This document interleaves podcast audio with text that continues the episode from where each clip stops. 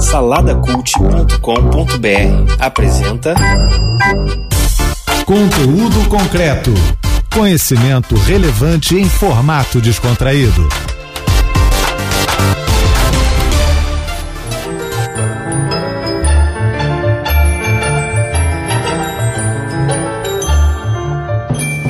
Olá você, eu sou Julia Costa.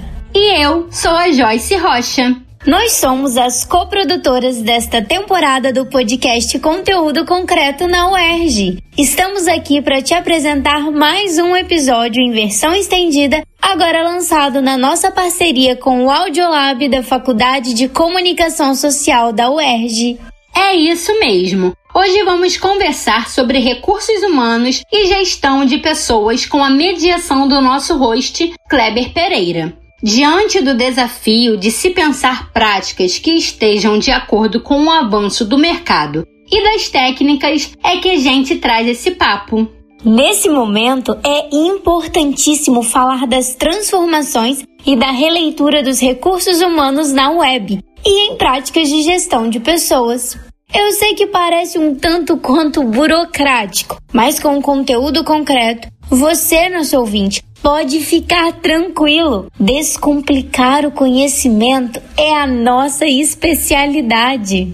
No programa de hoje, a gente teve como plano de fundo a reflexão do setor de recursos humanos da UERJ, agora chamado de Superintendência de Gestão de Pessoas. E claro, você vai entender como as coisas foram caminhando para essa mudança. E para esse papo, o conteúdo concreto contou com convidados especialíssimos. Quem participou com a gente foi o Alberto Mendes, o nosso querido articulista, a Monique Vieira, pedagoga da SGP da UERJ, e o professor Marcos Brauer, pós-doutor em administração de empresas pela Fundação Getúlio Vargas. Hum, envio de currículo, preparação, seleção e finalmente a tal da entrevista com a gestão de pessoas. Um misto de felicidade com nervosismo, é claro. Mas e do outro lado, querido ouvinte? Você já pensou como as coisas acontecem? Como será a superintendência de uma empresa? Olha, Joyce, eu vou te falar que os nossos especialistas deram conta disso. Eles também fizeram questão de frisar que o conhecido RH pode ser sim um ambiente humanizado, acolhedor e de muitas trocas e avanços. Então você, nosso ouvinte, pode ficar mais tranquilo, que tem muita empresa com uma equipe bacana para somar com você. Verdade, Julia. E a superintendência que a gente tanto está falando não podiam ficar de fora, né? Aquele nome que a gente sabe o que é, mas nem tanto. Confere aí o nosso episódio na íntegra e não perca a oportunidade de estar ainda mais preparado e inteirado de como ocorrem os processos seletivos. É isso aí. Fica com a gente nessa reflexão que demonstra um pouco dos paradigmas que transformaram a Superintendência de Recursos Humanos da UERJ em Superintendência de Gestão de Pessoas.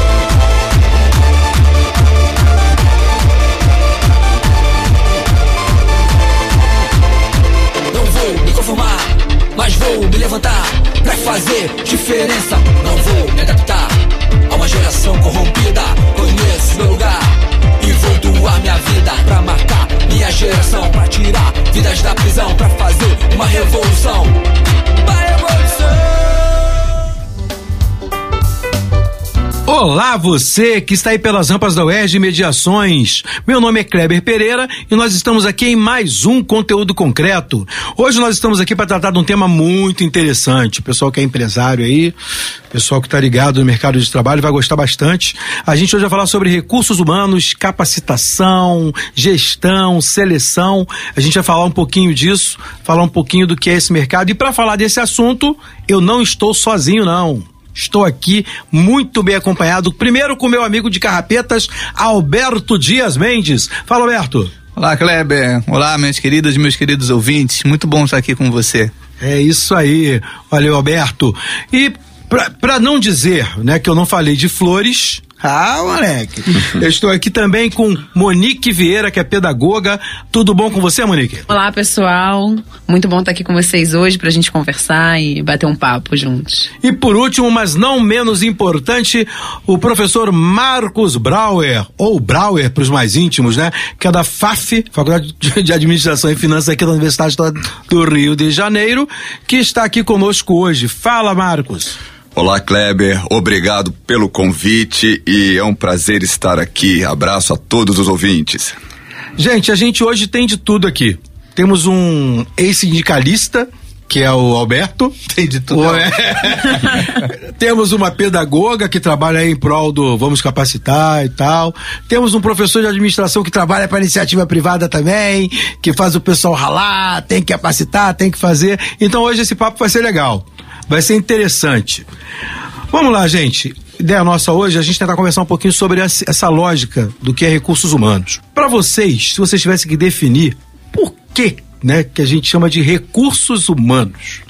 Acho que o Brown era melhor para começar com isso, né? Vamos lá, você não, não me inclui nessa, Kleber. Eu chamo de pessoa. Esse negócio de recursos humanos, tá? É um recurso. Recurso não tem TPM, recurso não tem saudade, recurso não tem alma, não tem espírito, não tem nada. Então eu não sou muito dessa tropa aí de recursos humanos.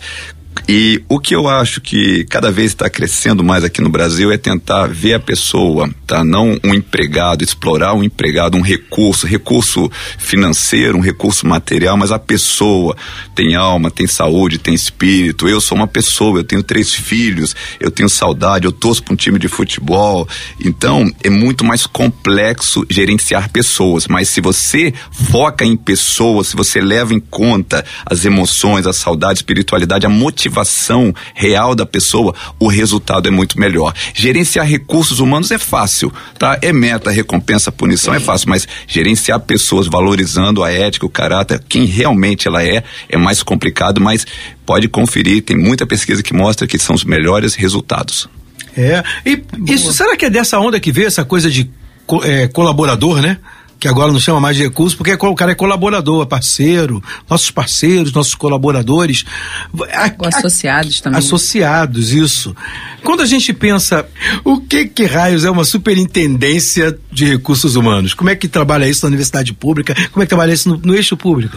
É, a gente vem debatendo muito sobre isso dentro da, da superintendência, porque a gente entende e faz é, das nossas práticas de uma forma de gerenciar pessoas, de resgatar o caráter humano envolvido. Como o Brauer falou, gerenciar recursos é muito fácil. Quando a gente está falando de vida, de gente, de pessoas que sentem, que sofrem, que o campo do trabalho é um campo também de sofrimento e também de alegria, de utilidade, de é, fazer social, de gerar, é, é uma outra coisa.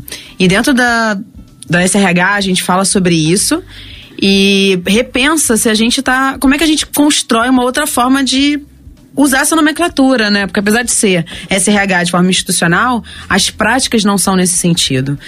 E outra coisa também que a gente vem debatendo dentro da SRH, uma outra coisa também que a gente vem repensando dentro do, do RH, da UERJ, da SRH, é entender como é que a gente produz políticas de gestão de pessoas no universo de uma, de uma instituição pública e principalmente uma universidade que produz conhecimento. A gente ainda tem políticas que são que a gente traz da iniciativa privada, mas que precisam ser repensadas para a universidade pública. Então isso também é um grande debate que vem junto com entender é, gestão de pessoas e não recursos humanos, né? Eu acho que isso que o Brauer falou e que você colocou, e Alberto agora acho que pode nos ajudar muito nisso, né? Alberto foi, foi representante do sindicato durante muito tempo. E acho que para a gente que entra como servidor público, a gente tem um pensamento com relação ao, ao que é ser humano muito próprio, né? Porque a gente está muitas vezes no, no âmbito do, da busca do serviço público por causa disso, né? Porque a gente entende que vai ter mais respeito, menos ataques, né? Menos assédio moral. Você, você pensa que aquele ambiente vai ser mais protetivo para você, já que não é um patrão, né? Você vai ter ali um colega, servidor público como você. E acho que isso permeia quase todos os sindicatos que a gente conhece aí na iniciativa na iniciativa pública, né? Para você, Alberto, você teve muito esse contato com o que o Brauer falou aí de pessoas que tinham problemas de pessoas e tinham que ser gerenciadas, não mandadas embora? É, então acho que o, o sindicato ele lida com isso, né? Uma, um princípio né, da, da luta sindical é o princípio do conflito. O sindicato ele lida a todo momento com uma que é a história né, que a gente já conhece de muito tempo da relação capital-trabalho, certo? Então as trabalhadoras e os trabalhadores são pessoas e cada pessoa é uma unidade né, que se movimenta, que se mobiliza e que tem diversas formas de agir e pensar. Então, é, é um universo muito, mas muito é, eclético, muito plural, muito heterogêneo. E o, o mundo sindical é um mundo que ele luta pelas pessoas. Então, nós, na, na, na, nossa, na nossa luta sindical, durante muito tempo, o que mais a gente buscou foi fazer com que as pessoas pudessem ser ouvidas, pudessem ser valorizadas, pudessem ser reconhecidas na, na sua especificidade, que é o que ela faz no seu local de trabalho e como ela faz as coisas no seu local de trabalho. Então, acho que a nossa luta sindical, ela é, é claro que quando a gente fala também, a gente faz uma fala bem teórica, né? O mundo prático é um mundo completamente diferente. Porque a gente faz essa tentativa de lutar pelas pessoas, mas a dinâmica da vida, ela impõe muitas vezes é, que as coisas que nós estamos propondo não cheguem na velocidade que a gente quer. Então, a, a gente tem é, muita luta, por exemplo, pela saúde do trabalhador e da trabalhadora. A gente tem lutas para que haja esta capacitação da qual é, se está falando, que eu achei né, que a Monique e o Brau foram em pontos-chave né, do significado da pessoa para as instituições, principalmente no, no nosso caso da UERJ, para a instituição pública, e o sindicato, nesses anos todos que nós estivemos, inclusive, uma das coisas mais interessantes que nós discutimos foi como que a gente avança nessa questão da relação capital-trabalho, especificamente no que a gente fala de conflito. Porque não necessariamente um sindicato tem que conflitar com a esfera administrativa. Se em determinados momentos essa esfera administrativa, por exemplo, apontar caminhos que sejam caminhos de avanço. Então, mas de, avanço, de avanço justamente porque o, o trabalhador precisa também. Precisa, fazer exatamente. parte daquele conjunto. Né? Exatamente, do seu reconhecimento, da sua valorização. Então, em determinados momentos, aí é que, que é o interessante, né? Do conjunto do, do trabalhador e da administração. Qual é o ponto exatamente de encontro, de interseção dos interesses né? E nesse ponto de interseção dos interesses é que eu acho que é, precisa investir bastante para que haja é, essa comunhão né, de, de valores e de questões que são necessárias para que avance os dois, para que avance a, o trabalhador, a trabalhadora e avance a instituição. Eu acho que nessa, nessa, nisso que você colocou, a gente entra bem no que eu acho que é o, o norte para nós aqui nesse papo. Avancem os dois ou sejam mais capazes, né? Vamos pensar assim. Exato. E se eles têm que ser mais capazes, têm que ser capacitados, a gente pode dizer que algumas empresas são incapazes também no nível de como lidar com isso, né, Brauer? Isso. E, e aí querem capacitar funcionários, querem, quer, é um CNPJ que quer capacitar aquela aquela, CPF. Aquela, é, que isso, aquele CPF, mas quer capacitar para fazer dele um utilitário, um recurso. E como é que é esse negócio de capacitação? para vocês? Pois é, boa pergunta, Kleber. Capacitação, tá? Deixar a pessoa capaz. Tudo vai começar no processo seletivo, tá? Esse processo seletivo você tem que saber para que que você quer. Você tem que fazer uma análise do trabalho, para que que eu vou precisar dessa pessoa, tá? Eu tenho que analisar as estratégias da empresa. Eu quero internacionalização, poxa, então eu vou pegar uma pessoa que tem um conhecimento mais da diversidade, de idiomas. Processo seletivo feito, você já sabe a estratégia, onde vai trabalhar, já tem a pessoa, não é colocar ele para trabalhar, tem que fazer a socialização, socialização à cultura da empresa.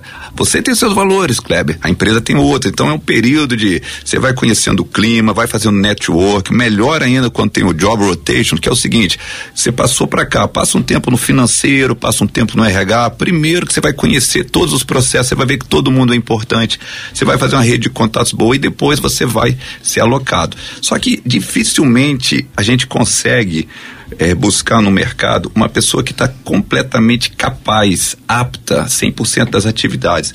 E aí entra a capacitação. A capacitação é irmã gêmea da avaliação de desempenho. As duas têm que andar juntas.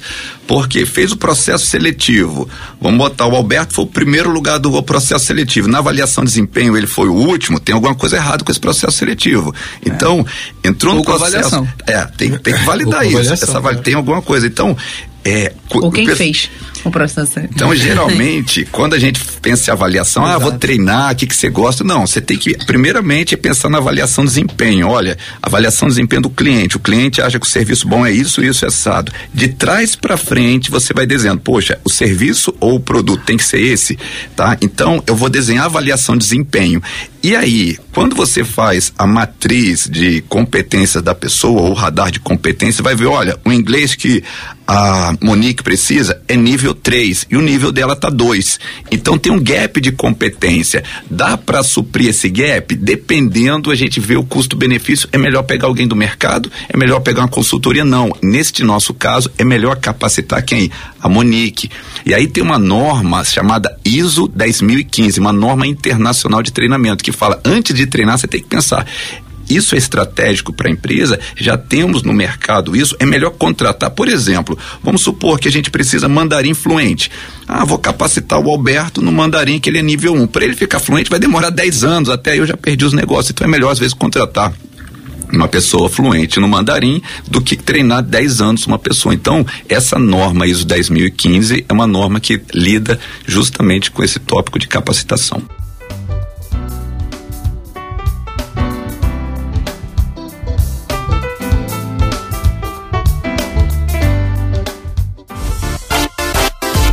Você está ouvindo conteúdo concreto.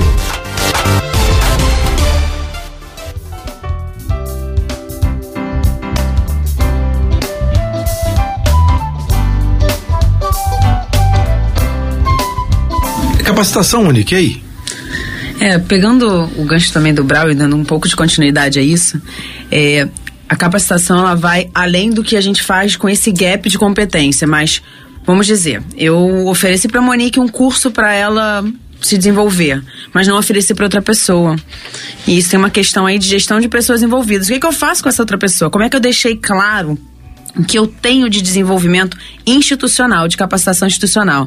A gente vem estudando sobre isso e eu comecei a tratar junto com a, com a nossa equipe em chamar educação no campo do trabalho que vai além de um tornar capaz, é repensar a sua prática de trabalho, entender como é que a gente tem que contribuir, tem a contribuir com esse universo onde a gente trabalha.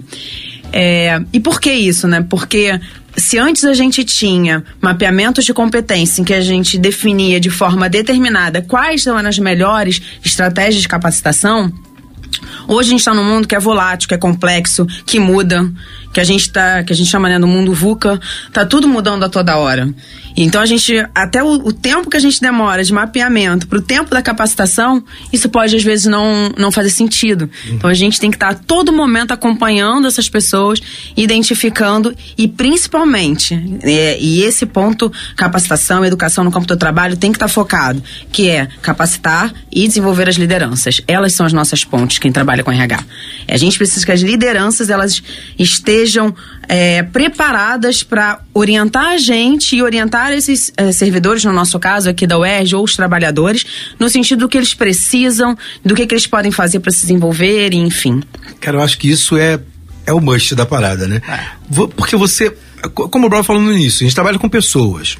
E quando você está trabalhando com pessoas, você tem que contar com pessoas para gerenciar pessoas. Então essas pessoas é que tem que ter a ideia do que tem que fazer, a lógica do que tem que ser colocado, o, o, o feeling para poder descobrir como eu faço para poder remontar aquilo naquela pessoa, ou tirar o melhor, Sim. né, do que ela pode para aquele, aquele serviço, para aquele trabalho que, ela tá, que ele está fazendo, né? Porque pode ser que senão nunca alcance, né? Se você não tiver líderes, né? Ou, ou gestores aí que sejam capazes de fazer esse trabalho. E eu acho que o grande desafio é que a gestão ela é um lugar solitário e é uma pessoa também que está ali. É verdade. Então, é, o nosso papel também, como pessoas que trabalham nessa área, é entender que até o líder ele vai estar em alguns momentos sem saber o que fazer. E não tem problema se a gente entende que a liderança ela tem uma responsabilidade com a capacitação, mas ela tem uma corresponsabilidade construída junto com a sua própria equipe. Se é uma liderança que conversa, que constrói, que abre para debate, ela não é ela sozinha que vai definir qual é o projeto de capacitação e desenvolvimento.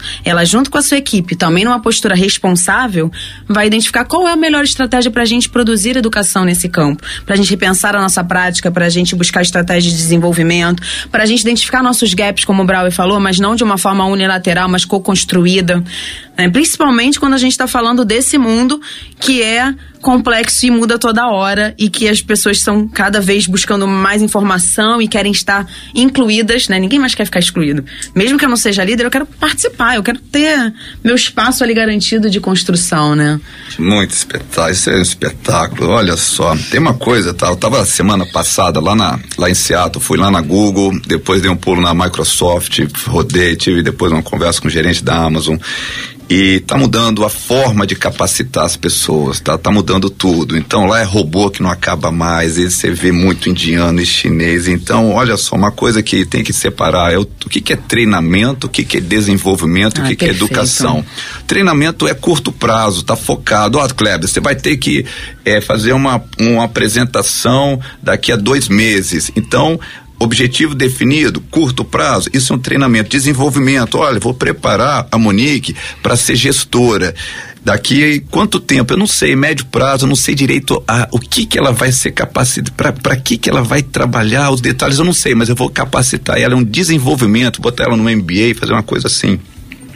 Educação é para a vida toda. Se você tem inglês, se você tem uma base matemática, uma graduação, às vezes um mestrado, aprende a ler e fazer pesquisa, isso é para a vida toda, educação.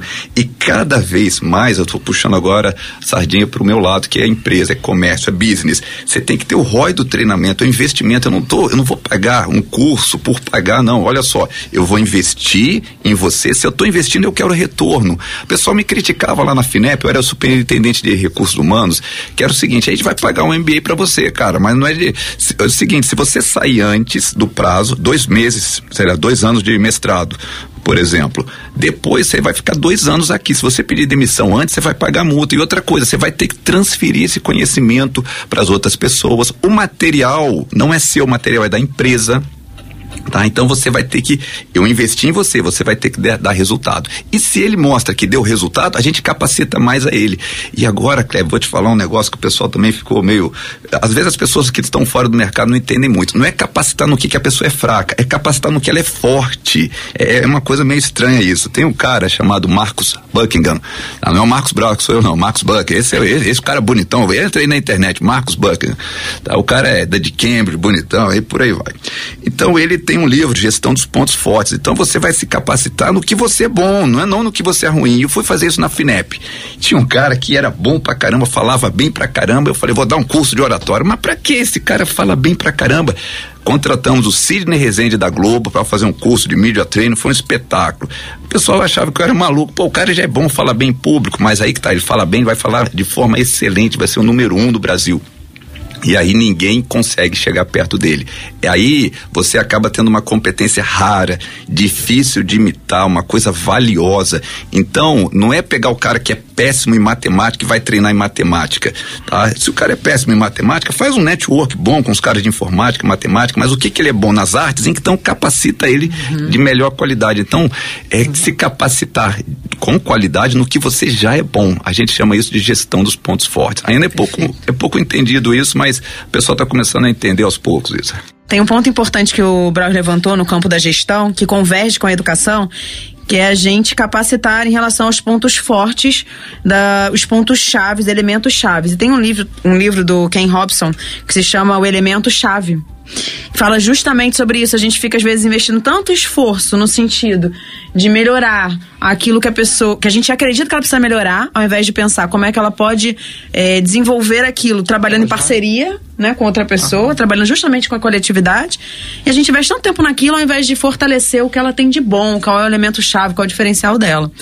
Mas, Brau, eu queria levantar um ponto junto com você também, Alberto, sobre esse, esse lugar do retorno quando a gente permite que uma pessoa, um servidor um trabalhador faça uma capacitação, um mestrado, uma formação desse retorno para a instituição. Porque algumas reflexões me vêm quando a gente trata disso, né? A primeira é Será que enquanto ela não está dentro do processo de formação, já não tem retorno para a instituição, a própria presença, o próprio debate no processo de formação? Será que isso não é um retorno? E aí para a área de educação, né, que isso é um ponto, meus amigos educadores também aqui, é, cada um tem um tempo para desenvolver o processo de aprendizado. Então a gente tem às vezes uma expectativa, isso acontece muito na área de capacitação, quando a gente libera um curso, eu trabalhei na iniciativa privada sempre, antes da UERJ, né? Saí da, da universidade em 2009, trabalhei até 2014 na iniciativa privada. E tem aquela expectativa de participou de um, participou de um curso, no, logo depois a pessoa vai estar é, executando atividades que condizem com aquela capacitação. E meu ponto é, será que não tem, não tem um tempo de amadurecimento? Será que cada um não tem um tempo de formação e precisa explorar mais isso? Como é que vocês pensam sobre essa questão do retorno? Porque para mim gera muitas questões.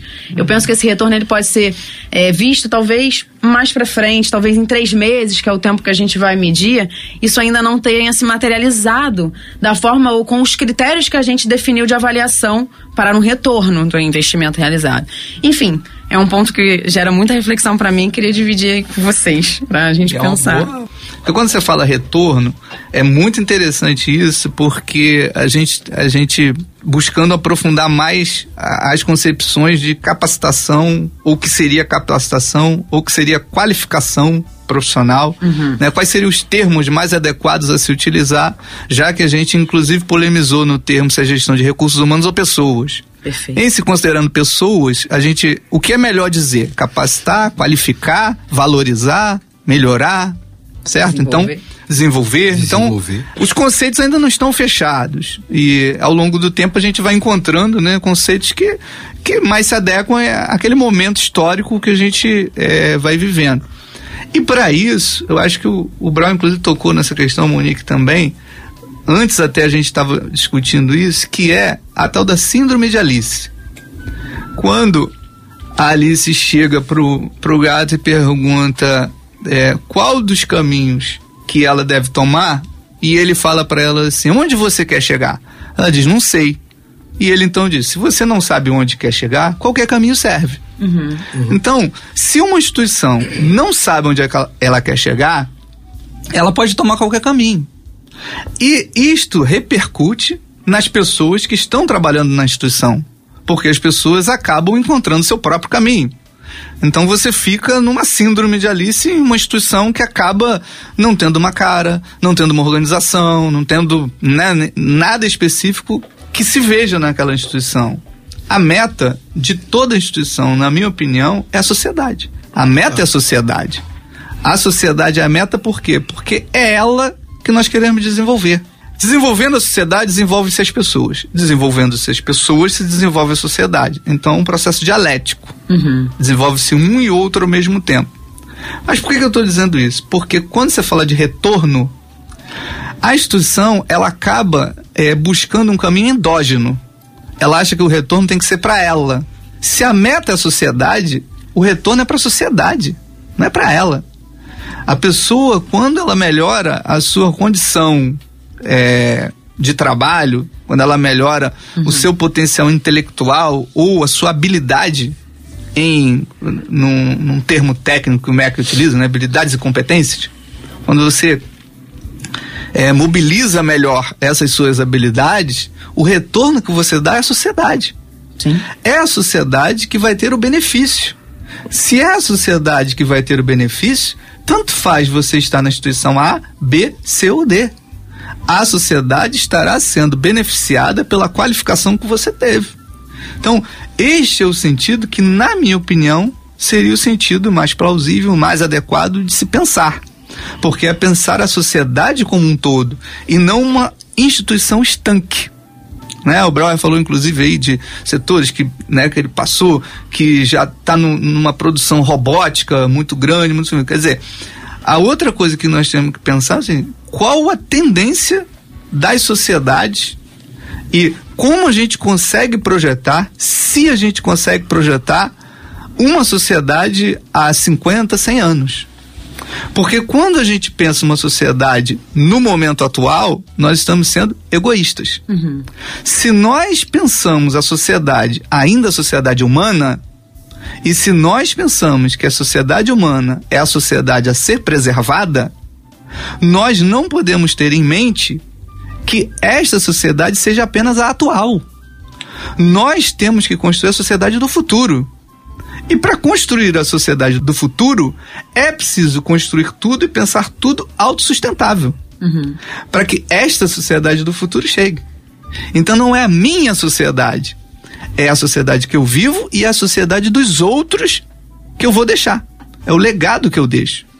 Então, é pensar, né, essa parte de qualificação ou capacitação ou que seja o desenvolvimento é pensar a sociedade como um todo e é pensar essa sociedade como um todo aliado a esse aspecto do futuro, dos objetivos, das metas, o que podemos fazer, o que vamos fazer.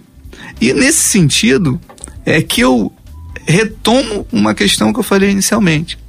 Eu posso qualificar uma pessoa para o trabalho e, por exemplo, de uma forma simplória, eu posso fazer com que ela é, consiga é, falar como fluentemente um determinado idioma ou produzir um, uma determinada é, uma determinada documentação de forma mais acelerada, né, no local de trabalho e com mais qualidade. A questão é a seguinte: ela não deixa de ser humana por causa disso. Perfeito. Se ela não deixa de ser humana por causa disso, a condição física dela, com o tempo, necessariamente se modifica. Então, para valorizar o ser humano, para valorizar a pessoa no local de trabalho, esta, este desenvolvimento e capacitação não pode estar descolado da saúde. Não pode estar descolado de uma valorização de um processo que a pessoa vive natural. Uhum. Que é um processo em que ela socialmente ela vai encontrando dificuldades, inclusive, no seu dia a dia. Então, se esta é, é, mudança, se essa alteração não tiver ligada com esse aspecto da saúde da trabalhadora e da saúde do trabalhador, talvez a gente consiga sim capacitar, como a gente fala, ou qualificar para acelerar os processos para a empresa. Mas amanhã ou depois, esta pessoa que foi melhor qualificada, ela vira uma peça descartável. E aí a empresa vai qualificar um outro que julga melhor e aquela pessoa anterior ela acaba ficando num ostracismo. Então, ao pensar a qualificação e a capacitação, todos esses elementos precisam estar é, interligados e precisam estar também pensados, refletidos, para que nós não caiamos numa, numa questão muito ruim que o nosso capitalismo atual né, tem feito, que é qualificar pessoas e descartar as outras que ele mesmo já julga que passaram do seu tempo.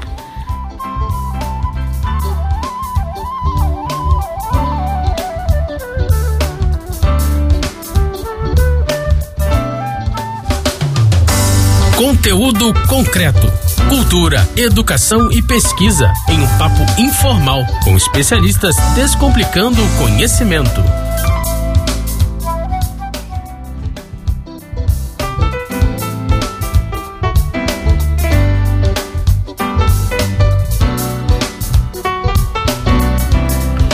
Cara, eu acho que assim, o, tudo, tudo que vocês colocaram até aqui, e o, e o Alberto, acho que ele deu uma visão bem socialista da parada. A gente tem uma. uma Humana, né? É. é. E, é, e acho que é isso, né? Socialismo, na verdade, a gente pensa de maneira negativa, mas ele fala de sociedade, né? E sociedade é feita de humanos. E a gente, quando, quando percebe o que a gente pensa como sociedade para o futuro, porque é a mesma sociedade que a gente tem hoje, ela vai ter que chegar ao futuro, porque senão ela deixa, a gente deixa de existir, né? Uhum. E a gente quer continuar existindo, se Deus quiser, em nome, né? Vamos, vamos continuar existindo e essa é a nossa ideia. Eu acho que algumas coisas ficaram bem claras no teu discurso e acho que aí o Brown pode nos ajudar bastante, né? Vamos pra lá. gente poder ver o que, que é o contraponto dessa Você lógica que a gente tá colocando. É. Não, mas é isso mesmo. Né? A gente tem que tentar entender o, o que que está envolvido claro. aí. Né? Quando a gente fala, por exemplo, dos termos, foi ótimo, né? Como, como o Brown começou na, na parada do recurso ou pessoa. A gente voltou a isso agora quando a gente fala de é, capacitar, capacitar ou, desenvolver. ou, desenvolver. Eu, particularmente, odeio a ideia de capacitar. Uhum. Entendeu? Porque te, porque te coloca na, na pecha de incapaz. Né? Eu não sou capaz. Não, na verdade o cara tem uma capacidade. E o Brown colocou isso aqui muito bem quando ele fala de que ele pode ter uma capacidade para uma determinada coisa. Se você fazer aquilo melhor. Isso. Se você potencializa isso, você educa para que aquilo seja de alguma maneira muito mais é, pertinente para o momento que ele está vivendo ali e naquele lugar, né? Não, e é isso só pertinente, mas é, delimitado, desenhado para um determinado tipo de exercício claro, profissional, né? claro, né? Então claro. você pega a potencialidade e... É o que a pessoa é e é. você coloca aquilo num nível espetacular que a pessoa vai se sentir bem porque ela sabe que ela é Sim. e ela sabe que aquilo vai fazer uma diferença, né? Então a gente percebe essa essa dinâmica aí. Só que tem uma dinâmica que fica por trás, que é essa dinâmica que você colocou muito bem, Alberto, que eu acho que, o, que o Brau pode nos ajudar, que é essa dinâmica do que o mercado quer. E o mercado é uma força viva, né? O capital é uma força viva também. E eles estão nessa mesma dinâmica aí. A gente tem pessoas, e a gente tem a dinâmica do capital e do mercado. E aí, Brauer, como é que isso é?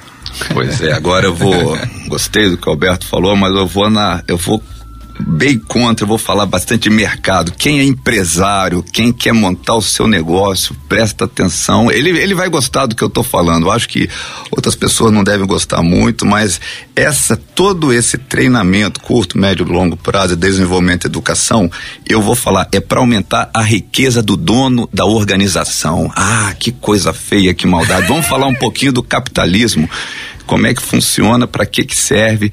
Eu vou pegar um exemplo, né? Milton Friedman, um dos pais do capitalismo da escola de Chicago, estava lá ano passado na escola de Chicago muito criticado, questionado, e viu uns trabalhadores quebrar o trator e começaram com a pá. É, vamos trabalhar na pá, nada dessas máquinas. As máquinas estão tirando nosso emprego. Agora a gente vai trabalhar na pá, tem mais emprego. Aí o Milton Friedman chegou, poxa, que legal. Então faz uma coisa, quebra essas pás e usa colheres aí vai ter muito mais emprego. Demora mais. Em né? outras palavras, não dá para competir hoje, tá? Às vezes a gente tem uma visão legal, bonita, mas o mercado é cruel. Se a gente não tiver pessoas competentes que deem retorno, que é, então esse treinamento tem que dar retorno. Vou dar um caso bem simples lá na Amazon.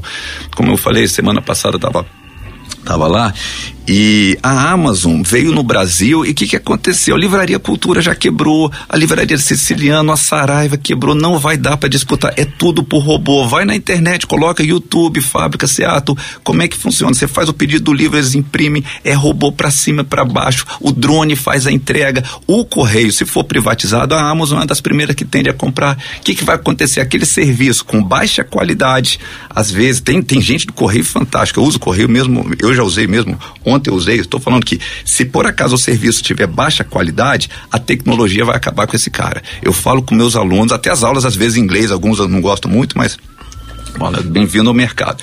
O que que acontece? Se o trabalhador, vou pegar assim, não faz uma coisa muito específica do ser humano e vai automatizar. Inteligência artificial, ou se é uma coisa mais mecânica, é robótica, tá? Ou você faz uma coisa muito boa, ou então o robô vai tomar. Eu falo disso porque já tem cursos de estatística a partir da inteligência artificial. O serviço do professor ou professor avança o conhecimento com pesquisa de qualidade, porque a própria aula mesmo você consegue. Não estou falando que vai acabar com os professores, mas eu posso falar, eu eu estou numa instituição privada que que que aconteceu? Conseguiu desligar muita gente da secretaria, colocou inteligência artificial e o serviço ficou melhor. O cliente vai ver, olha, os erros foram menores, o serviço ficou melhor. Então, o que que a gente pretende numa organização?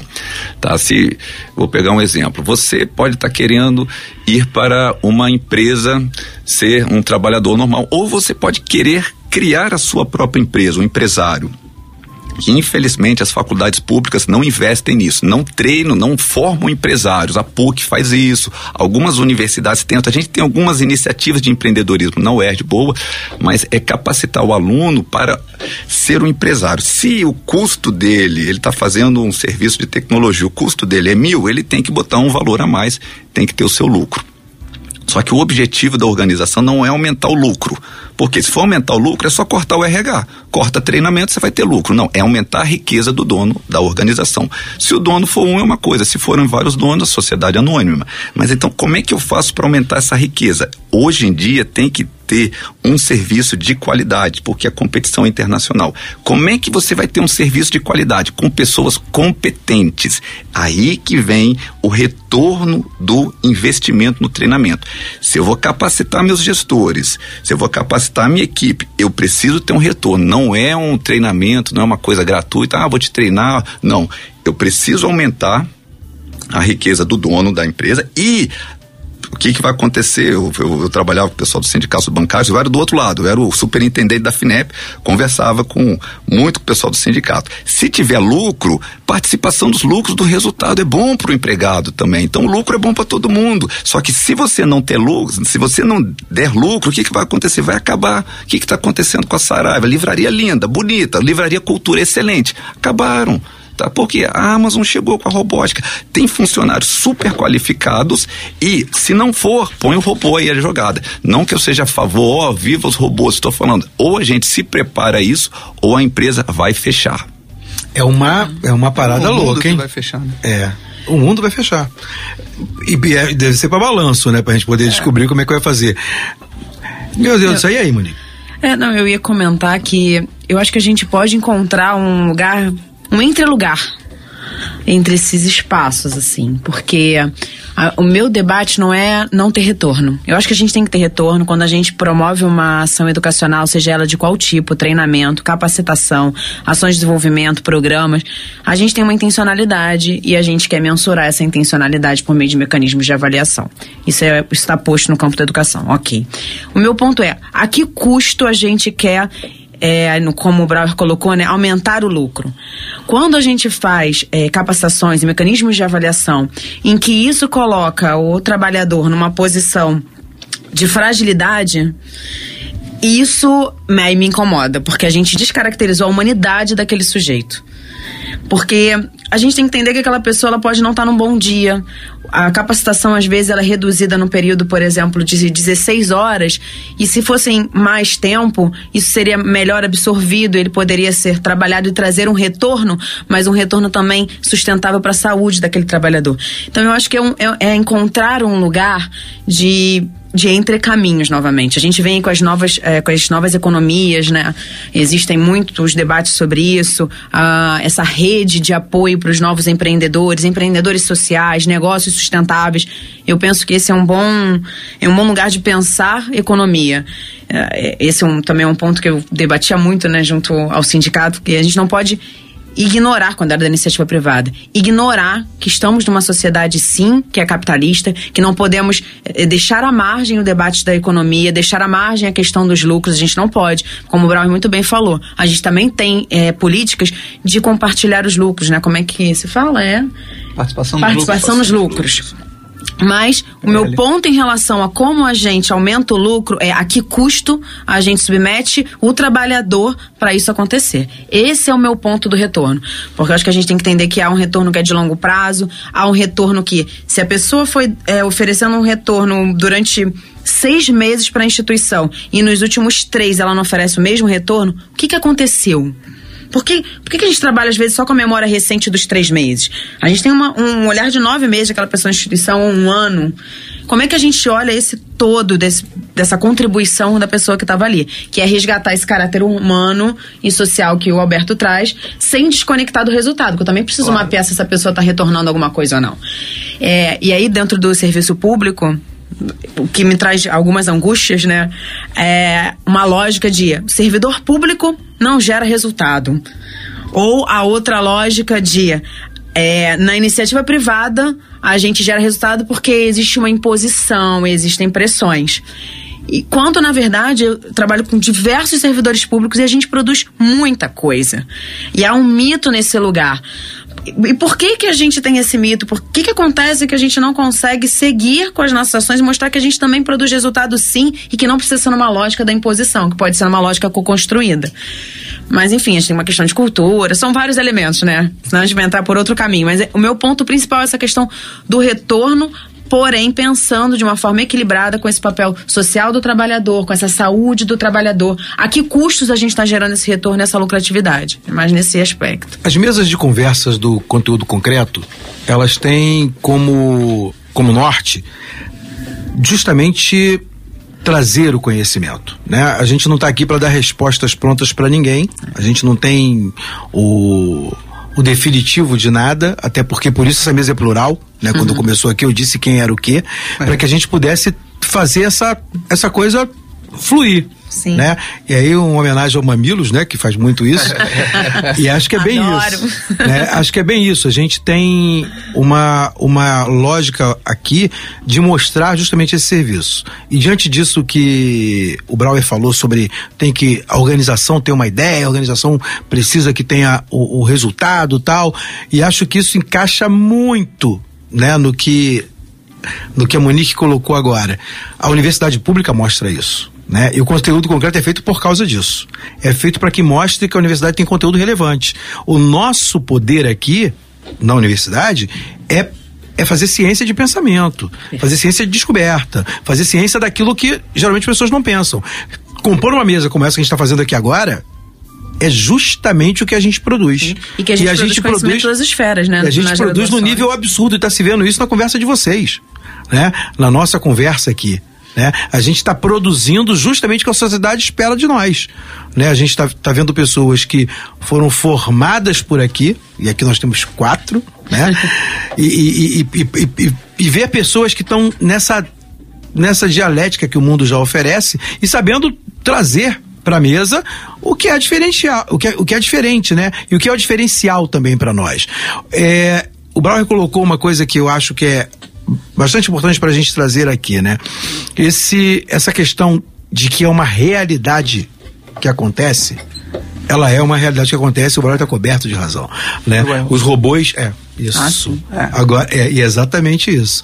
O que o, o que o Alberto coloca é que é cruel. Isso. E, e quando existe essa luta de uma realidade cruel e de uma necessidade do humano, o que há é aquele confronto que você colocou muito bem no trabalho. início, que é, que é o confronto de forças. E, e cabe a nós reequilibrar isso aí. Existe uma necessidade das organizações, elas têm um papel, e o Brau eu acho que dá um exemplo muito bom quando ele fala assim: gente, o lucro é bom para todo mundo. Então, aqueles que retêm o lucro têm que aprender a dividir distribuir. o lucro, claro, distribuir. É, claro. O lucro não é um, uma instituição apenas do capitalismo como ele falou, o lucro é do mercado e o mercado independe do sistema econômico.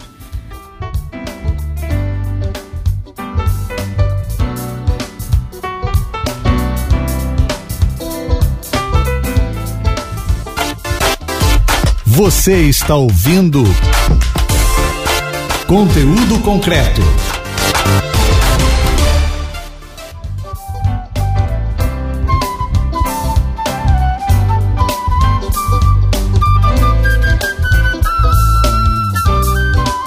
A questão não é o lucro. A questão que se coloca quando, quando ele está falando, né, quando ele citou Milton Friedman, inclusive, da mesma estirpe do Friedrich Hayek, certo?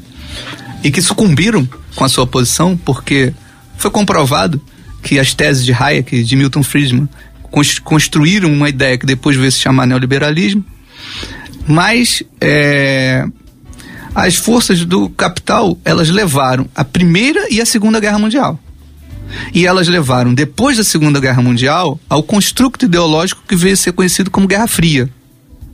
Em seguida, nós tivemos, depois da chamada queda do Muro de Berlim, várias guerras particulares fomentadas exatamente por essa construção de um lucro específico que não é o lucro que a gente fala, como, ele, como o Brauer bem falou, que deve ser distribuído, mas é da mais-valia e é da acumulação de capital.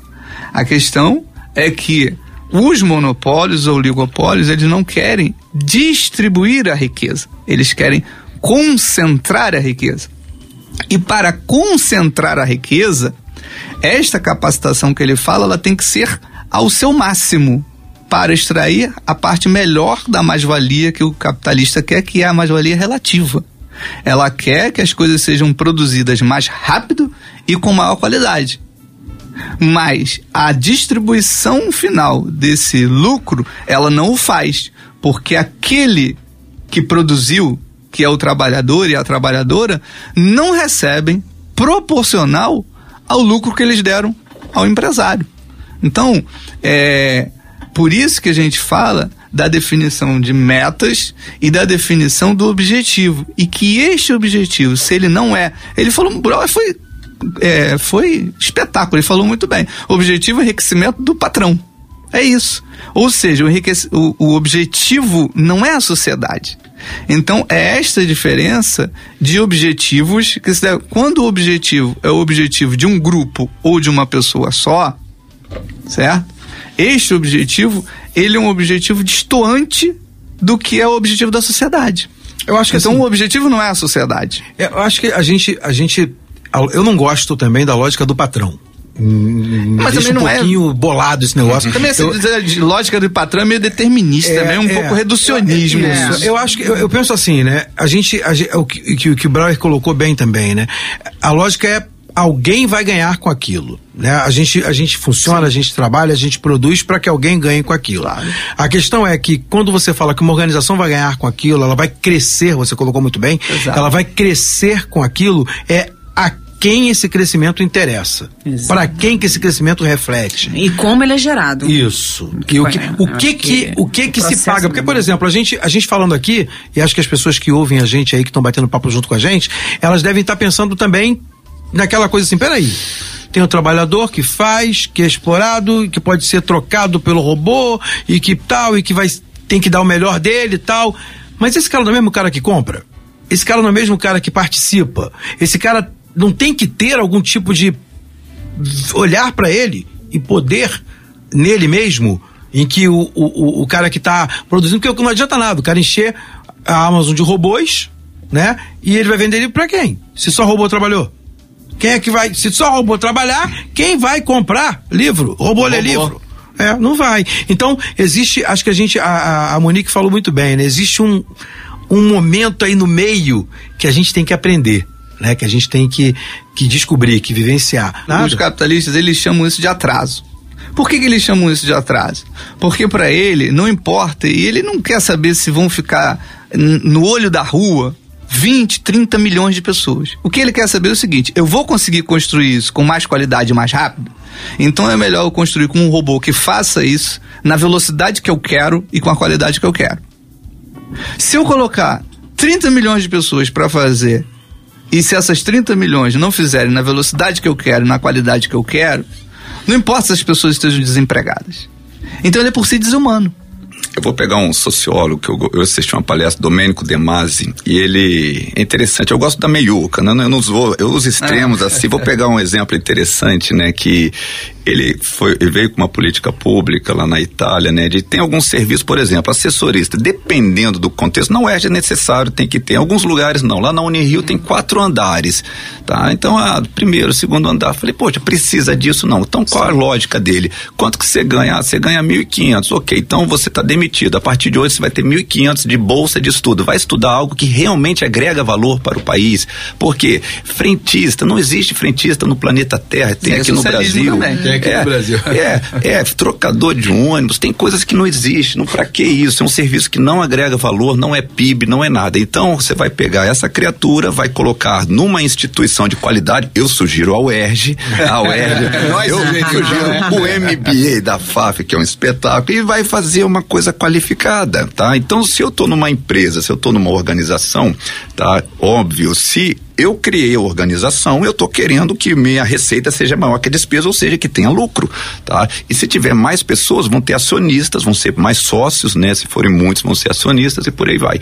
Então, aumentar a riqueza é fundamental. Se não tiver, se não aumentar a riqueza, o que, que vai acontecer? A empresa vai falir, outro vai vir. Aí o que, que vai acontecer? O empregado, ele tem uma oportunidade de receber recursos, vai receber participação nos lucros, mas tem uma pessoa que a gente às vezes esquece, que é o cliente. O cliente que é um serviço de qualidade. Então, vou pegar os alunos. Os alunos querem a UERJ, vêm para cá, vou dar um exemplo, curso de administração. Eles não vêm só para aprender por aprender, eles querem se inserir no mercado. Então, falo, criatura, vamos fazer a aula em inglês. Porque, ah, não gosto do inglês, eu gosto disso, gosto do espanhol, gosto disso. Cara, olha só, se você não colocar, tá? Se você não tiver um inglês fluente, todos os algoritmos das principais empresas de recrutamento e seleção vão descer, você não vai passar. Então, tem algumas coisas que são básicas. Você tem inglês? Não. Conhecimento de finanças? Não. O algoritmo vai te demitir. Se você quer mudar o sistema, você tem que entrar no sistema.